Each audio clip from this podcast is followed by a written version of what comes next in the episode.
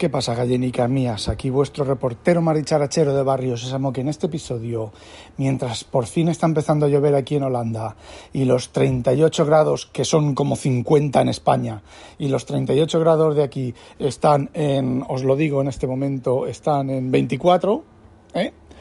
Eh, que aquí es calor, ¿vale? Aquí 24 son como 30 y cosas así en España. Bueno, en España me refiero a la zona de Alicante, ¿vale? Por donde vivo yo. Eh, a lo mejor en el norte 24 son más cercanos a lo que es aquí, eh, lo que es aquí en Holanda, no, lo que son 24 reales. Y no hablo de la sensación térmica, porque aquí la sensación térmica es de 24. Bueno, eh, primero os voy a contar una cosa que he hecho con la aplicación del, del curro y luego, si me da tiempo, os voy a hablar del Mac de los M2 y las nuevas cosas que están haciendo que está haciendo Apple. Y si, me da tiempo y si no pues haré otro otro audio en otro momento. Bueno eh, cuando yo cogí esta aplicación hace seis años pues en unos meses hará seis años en tres meses hará seis años yo cogí esta aplicación y me la encontré, eh, es una aplicación, son 50, en su momento no eran tantos, ¿vale? Es una solución con 54 o 56, ya no me acuerdo, no lo voy a mirar, 54 o 56 diferentes proyectos, diferentes ejecutables, entre DLLs, ejecutables y demás. En aquel momento creo que eran 40 y, 40 y pico, ¿vale? Y 6,5 eh, millones de líneas de código, no sé cuántos serán ahora, no lo he mirado, no tiene mayor importancia. Eh, la mayoría de ellas escritas en C++, la mayoría no, todas, en C y C++, ¿vale? Porque es una aplicación, bueno, pues si no habéis manejado ninguna aplicación legacy, como es esta, esto es lo que se llama una aplicación legacy, esta aplicación pues tiene a lo mejor 20 eh, años, ¿vale? En la calle. Entonces pues empezó a escribir con el... Se empezó a escribir en C++ Builder, fijaos lo que os digo con, el, con el compilador que había en aquel momento. No, mentira. Se empezó a escribir en... Eh, no me acuerdo con qué, con qué compilador, ¿vale? Pero el Turbo C no. Sería con el MSC, porque hay código de la época del MSC, ¿vale? Y luego se pasó a C++ Builder y luego se volvió a pasar a Visual Studio. La ventaja del C++ Builder es que pues, las interfaces y demás pues, son bastante fáciles de, crear. El inconveniente, pues que el compilador de C++ Builder en su momento era la caña, pero se quedó obsoleto.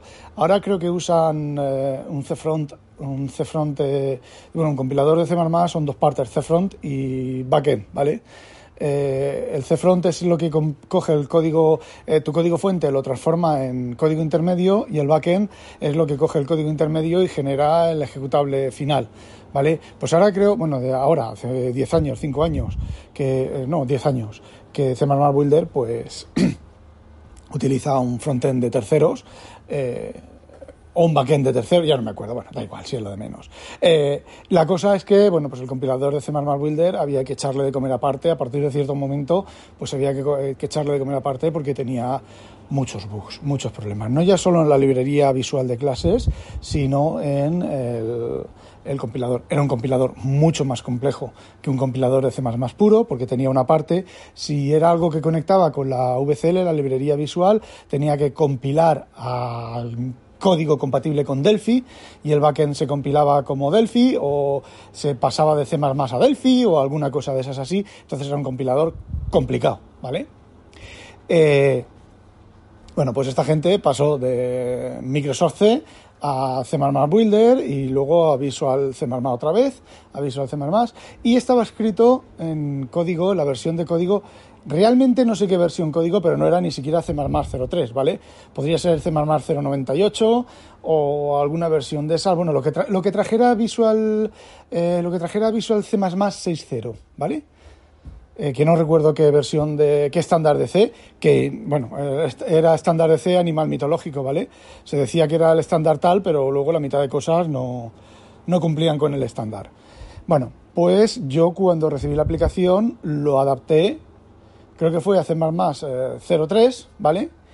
Y cuando instalé la versión 2015 2015, creo que es de Visual Studio, lo adapté a C++ 14 o la versión de 2019 C++ 14. Bueno, yo la cuestión, la última versión así de C++ es C++ 14 en la aplicación.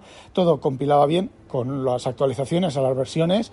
He tenido que arreglar código, código que he dejado de compilar, código que era bastante más estricto en cuanto a qué compilar y bueno, pues como la semana pasada tuve unos días libres, libres me refiero, sin nada que hacer en la aplicación, dije, bueno, pues voy a ponerme Visual Studio 2022, que ya me había puesto otros, otros proyectos de la empresa a Visual Studio 2022, pero la aplicación principal no, ¿vale?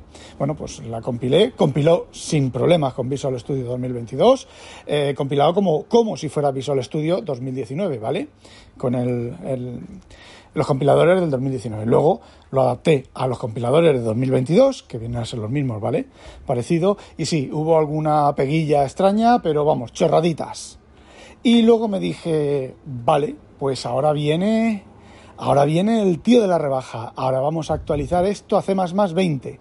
No actualizar el código a C++ 20, sino a todo el código que hay, hacer lo que compile con el estándar C++ 20, que es el último estándar. Entonces, pues ya se pueden utilizar cosas chulas. Ahora os contaré cosas chulas. Puedo yo empezar a utilizar como conceptos como módulos en lugar de ficheros cabecera y todas esas cosas. Cosas que, ojo, que tengo que aprender, que todavía no sé, tengo más o menos ligeras ideas. Eh, mejorar la semántica de movimiento. Cuando pasas un parámetro en, una llamada función, pues antes se copiaba en la pila, ahora digamos que se mueve, dependiendo de. se mueve automáticamente, ¿vale? dependiendo del, del modelo, dependiendo de lo que haga, se haga en la función y demás. Bueno. Eh, ya no hacen falta, ya no hace falta pasar una referencia, ¿vale? Tú pasas el objeto y el objeto se mueve, entre comillas, ¿vale? Bueno, pues todo ese tipo de cosas las tengo que aprender a que realmente se mueva y no se copie, ¿vale? Y cosas de esas cuales la regla, la semántica, bueno, todo eso, ¿vale? Bueno, pues le doy a compilar y digo, bueno, voy a empezar con esta DLL pequeñita, que es muy pequeñita, que solamente es una DLL, digamos que instala un, un keyboard hook un filtro de teclado y ofrece un API al que, al, a la interfaz de la aplicación nuestra, ¿vale? Le doy con el botón derecho, eh, compilador, eh, general, C++ 20, eh, ok, compilar, pim, pim, pim, compila, perfecta, ¿vale? Ese código es código 100% mío y además una simple adaptación de las llamadas de Win32 del API, de, de, o sea, las llamadas de, al API de Win32, adaptarlas a una clase para instalar el, el functor, ¿vale? El, puntero a función que eh, va a analizar, no, que va a ejecutar, no, mentira cochina. El puntero a función que va a devolver eh, lo que sea tecleado, ¿vale? No quiero entrar más en, en, más detalles. Eh, pero dentro de nuestra aplicación, ¿vale? Bueno, compila sin problemas. Eh, vale, pues ahora voy ya por la siguiente DLL, que es una DLL de CCTalk, ¿vale? Y que implementa el protocolo CCTalk, ¿vale? Y le doy al botón derecho, la actualiza C++ 20, 300 errores. Jódete, María Manuela. No sé qué de byte. Problemas con byte. Que byte no sabe si es el typedef que tengo yo definido como byte, si es el objeto byte definido por el estándar de C++ o si es otro byte que tiene el SDK de Windows definido por ahí en medio.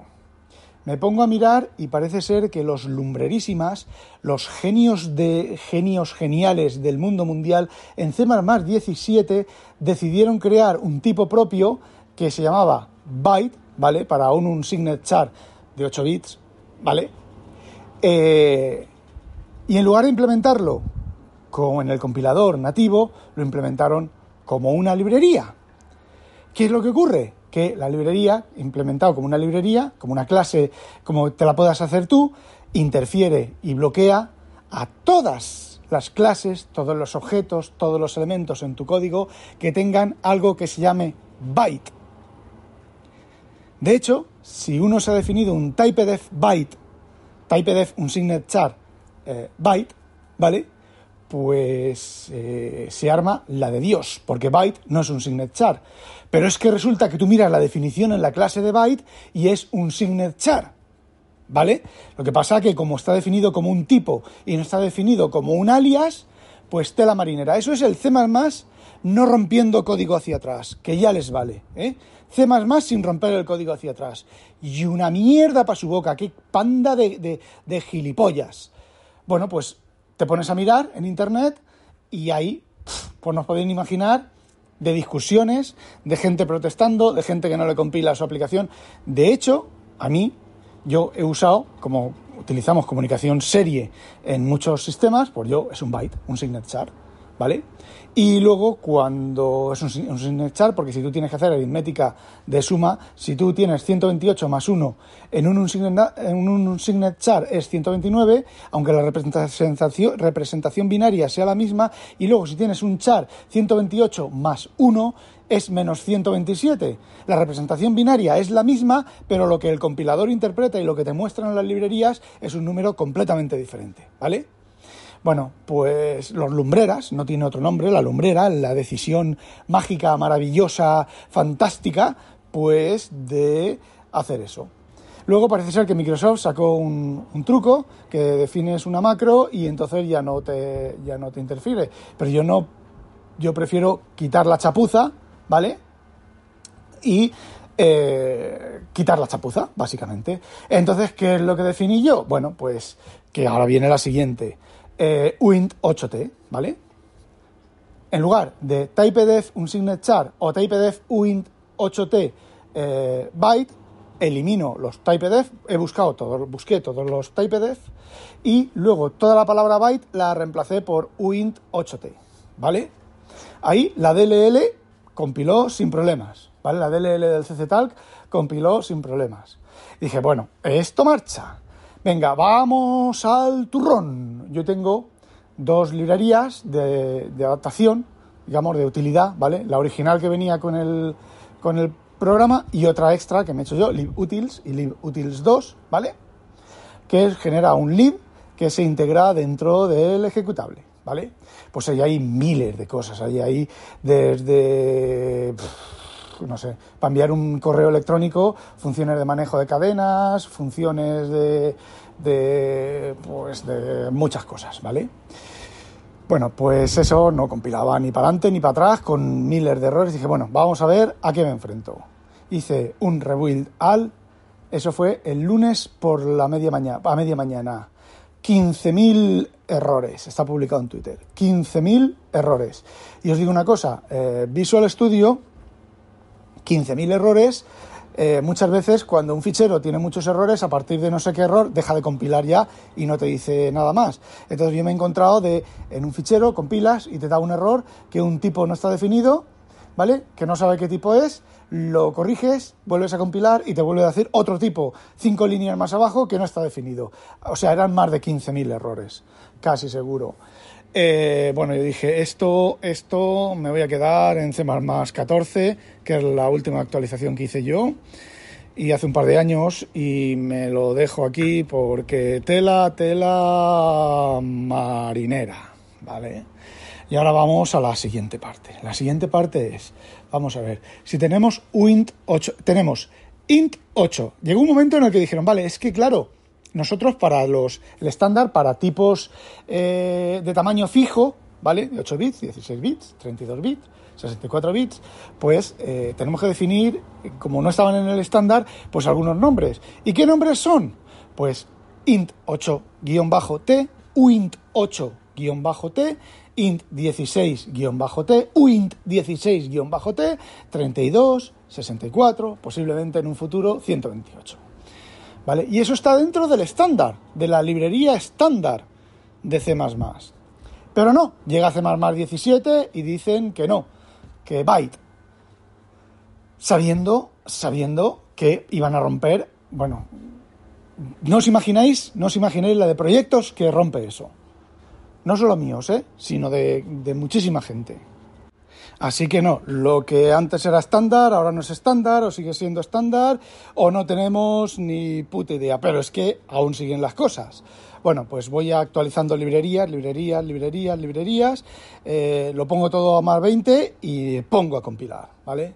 Bueno, después de solucionar eh, problemas típicos de, mm, de, interpretación, ¿vale? De lo que es el C, por ejemplo, eh, los Ostream, los flujos, esta aplicación lleva mucho código en flujo, ¿vale? En Stream y Ostream, y String Stream, y Memory Stream, y cosas de esas. Eh, bueno, pues ahí parece ser que había varios errores en la aplicación que estaban mezclando, por ejemplo, eh, Unicode con ANSI. O sea, cadenas, y no me refiero a una cadena de hola mamá hola mundo, no, no, cadena que se envía a los dispositivos, pues estaban mezcladas con ANSI C y Unicode y las versiones anteriores del compilador no lo, no lo detectaban y esta me ha detectado algunas.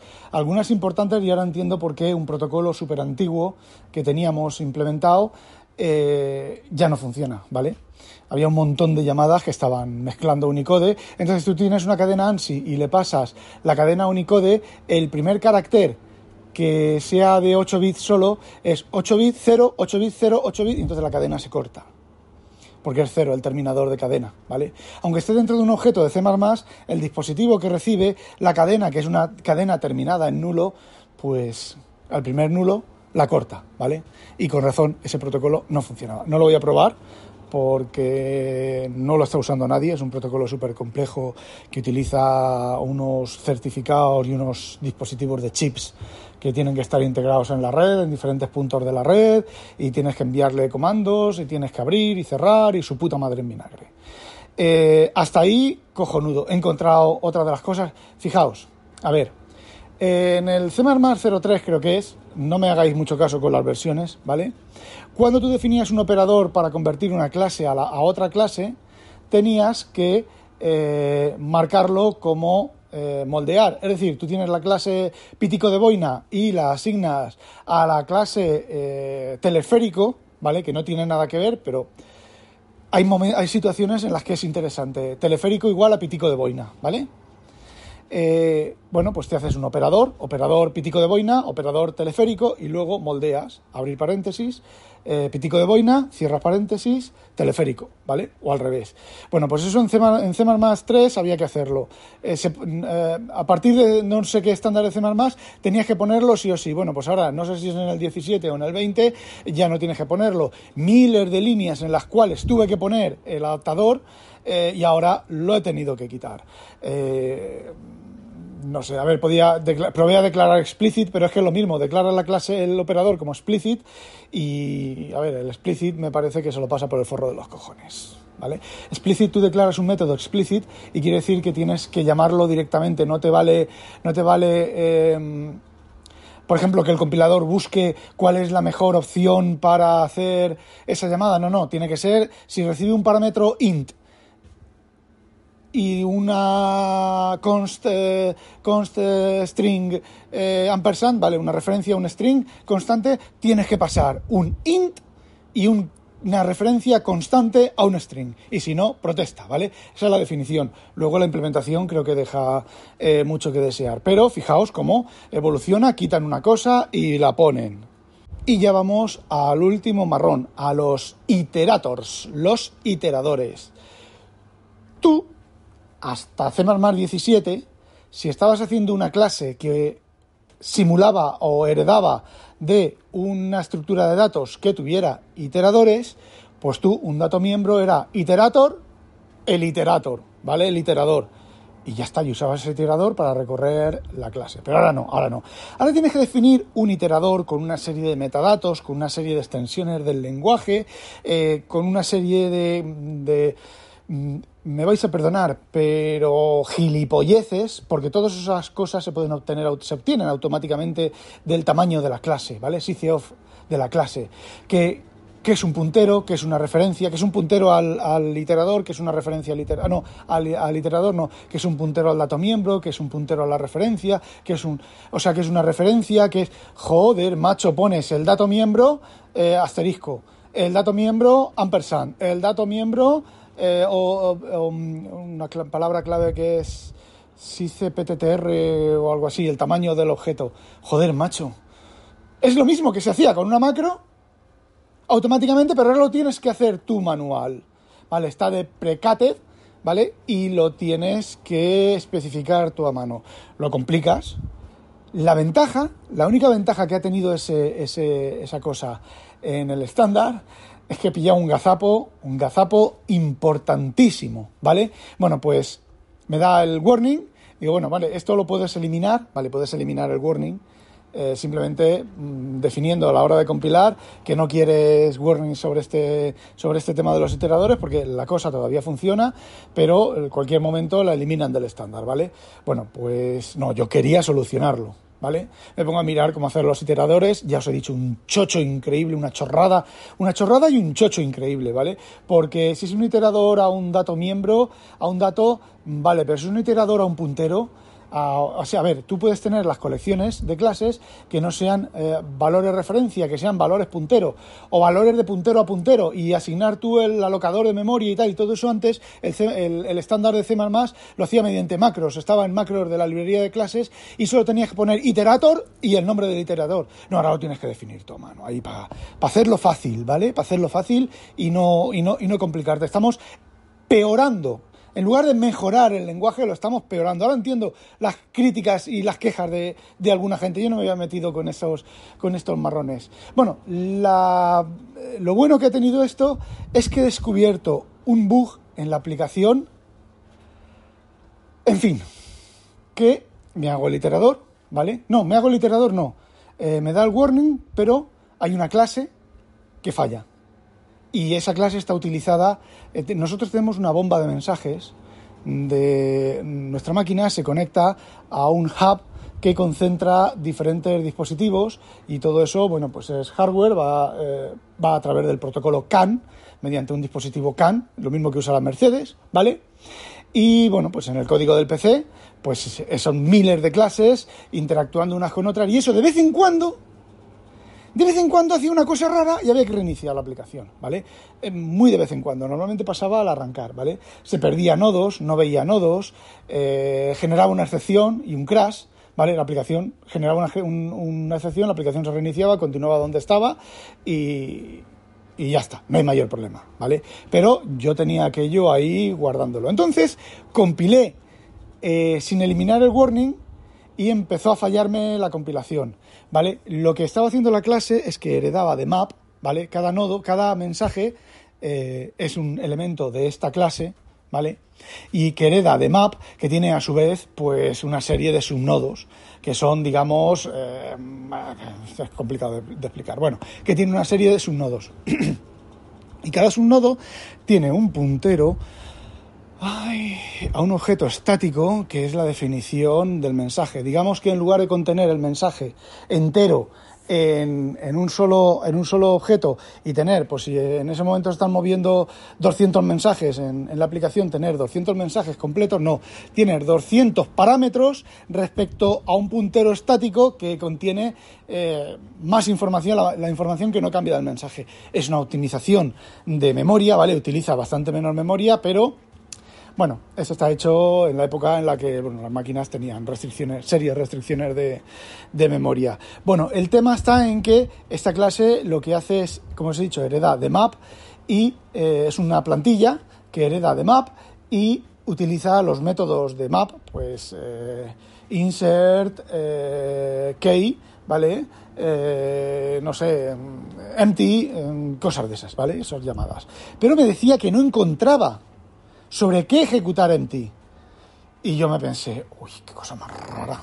Qué cosa más rara que esto aquí ahora me diga que no sabe lo de empty y con C++ 14 compilaba y funcionaba. Qué cosa más rarísima. Entonces, bueno, this, eh, flecha, empty, this, eh, flecha, clear, ¿vale? Para mapear, para mm, eh, ampliar esas funcionalidades. Lo que ocurría es que se realiza una serie de operaciones sobre el mapa, el dato miembro, y luego pues si es limpiar, simplemente se llama aclear y se, y se limpia. Y si es, bueno, es más, más complicado que eso, ¿vale? Y entonces, entonces yo descubrí que si tengo que hacer eso a dis, es que la clase no está bien diseñada.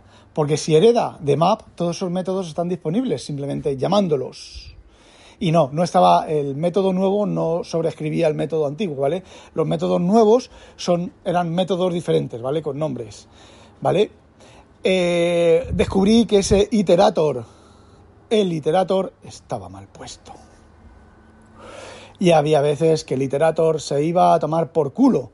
Y cuando el iterator se iba a tomar por culo, entonces, pues la aplicación se iba a tomar por culo porque eso era el núcleo, es el núcleo de nuestra aplicación. Entonces, ¿qué es lo que hice? Definí, definí no, obtuve, en lugar de utilizar el iterador, un nuevo iterador, lo que hice fue usar el iterador del propio mapa que lleva. Entonces tú defines map lo que sea, dos puntos, dos puntos, iterator, y ese es el iterador del mapa. No necesitas un nuevo iterador, ¿vale? Y... ¿Qué queréis que os diga? La aplicación funciona al doble de rápido. y no sé, desde que la estoy probando, llevo ya medio día probándola con eso y no funciona. para probarla, para hacerla fallar es fácil.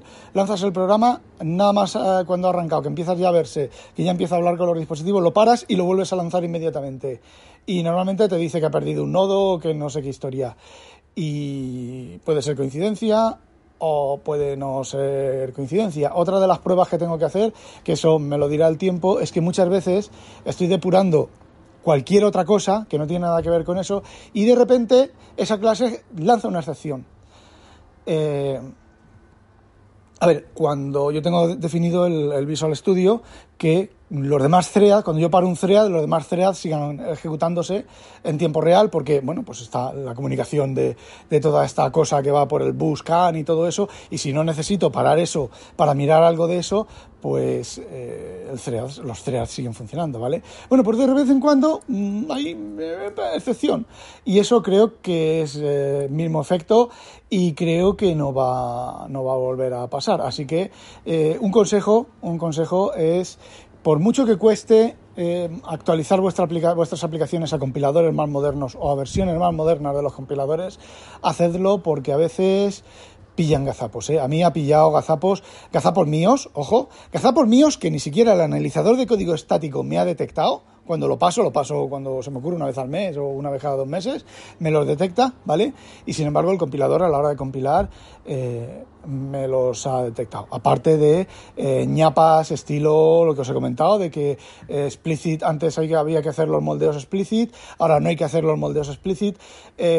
había muchos auto-PTR, que ahora el auto-PTR en C++ 17 se ha depreciado se ha eliminado porque sí, daba algunos problemas. Ahora es Unique PTR o Shade PTR, los he reemplazado por Unique PTR, puesto que son singletons, y posiblemente lo cambie por una cosa de la librería que se llama Only Once, que solamente se garantiza bajo cualquier contexto que solamente se ejecute, solamente se instancie una vez.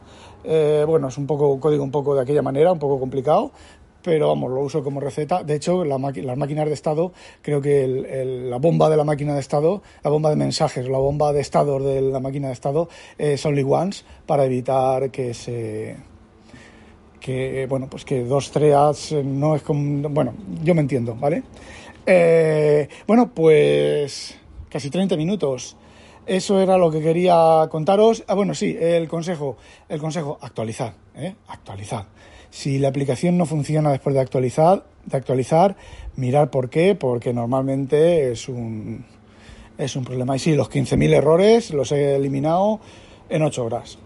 En 8 horas de curro, sí, porque fue a, principios de la... No, un poco más de 8 horas. A principios de ayer lunes al media mañana y... Eh, no, de ayer, de antes de ayer lunes y ayer martes por la tarde a las 5 de la tarde 8 horas, 8 y 4, 12 horas, unas 12 horas, ya estaba todo funcionando. No solo eh, compilando, sino evidentemente eh, funcionando, que era otro de mi mayor problema, que había hecho una serie de cambios eh, que, bueno, que podían afectar a la funcionalidad de la aplicación, pero está, está funcionando. Bueno, y eso era todo lo que quería contaros. Lo de Apple ya lo contaré más adelante. No olvidéis, sospechosos, habitualizaros. ¡A demonio!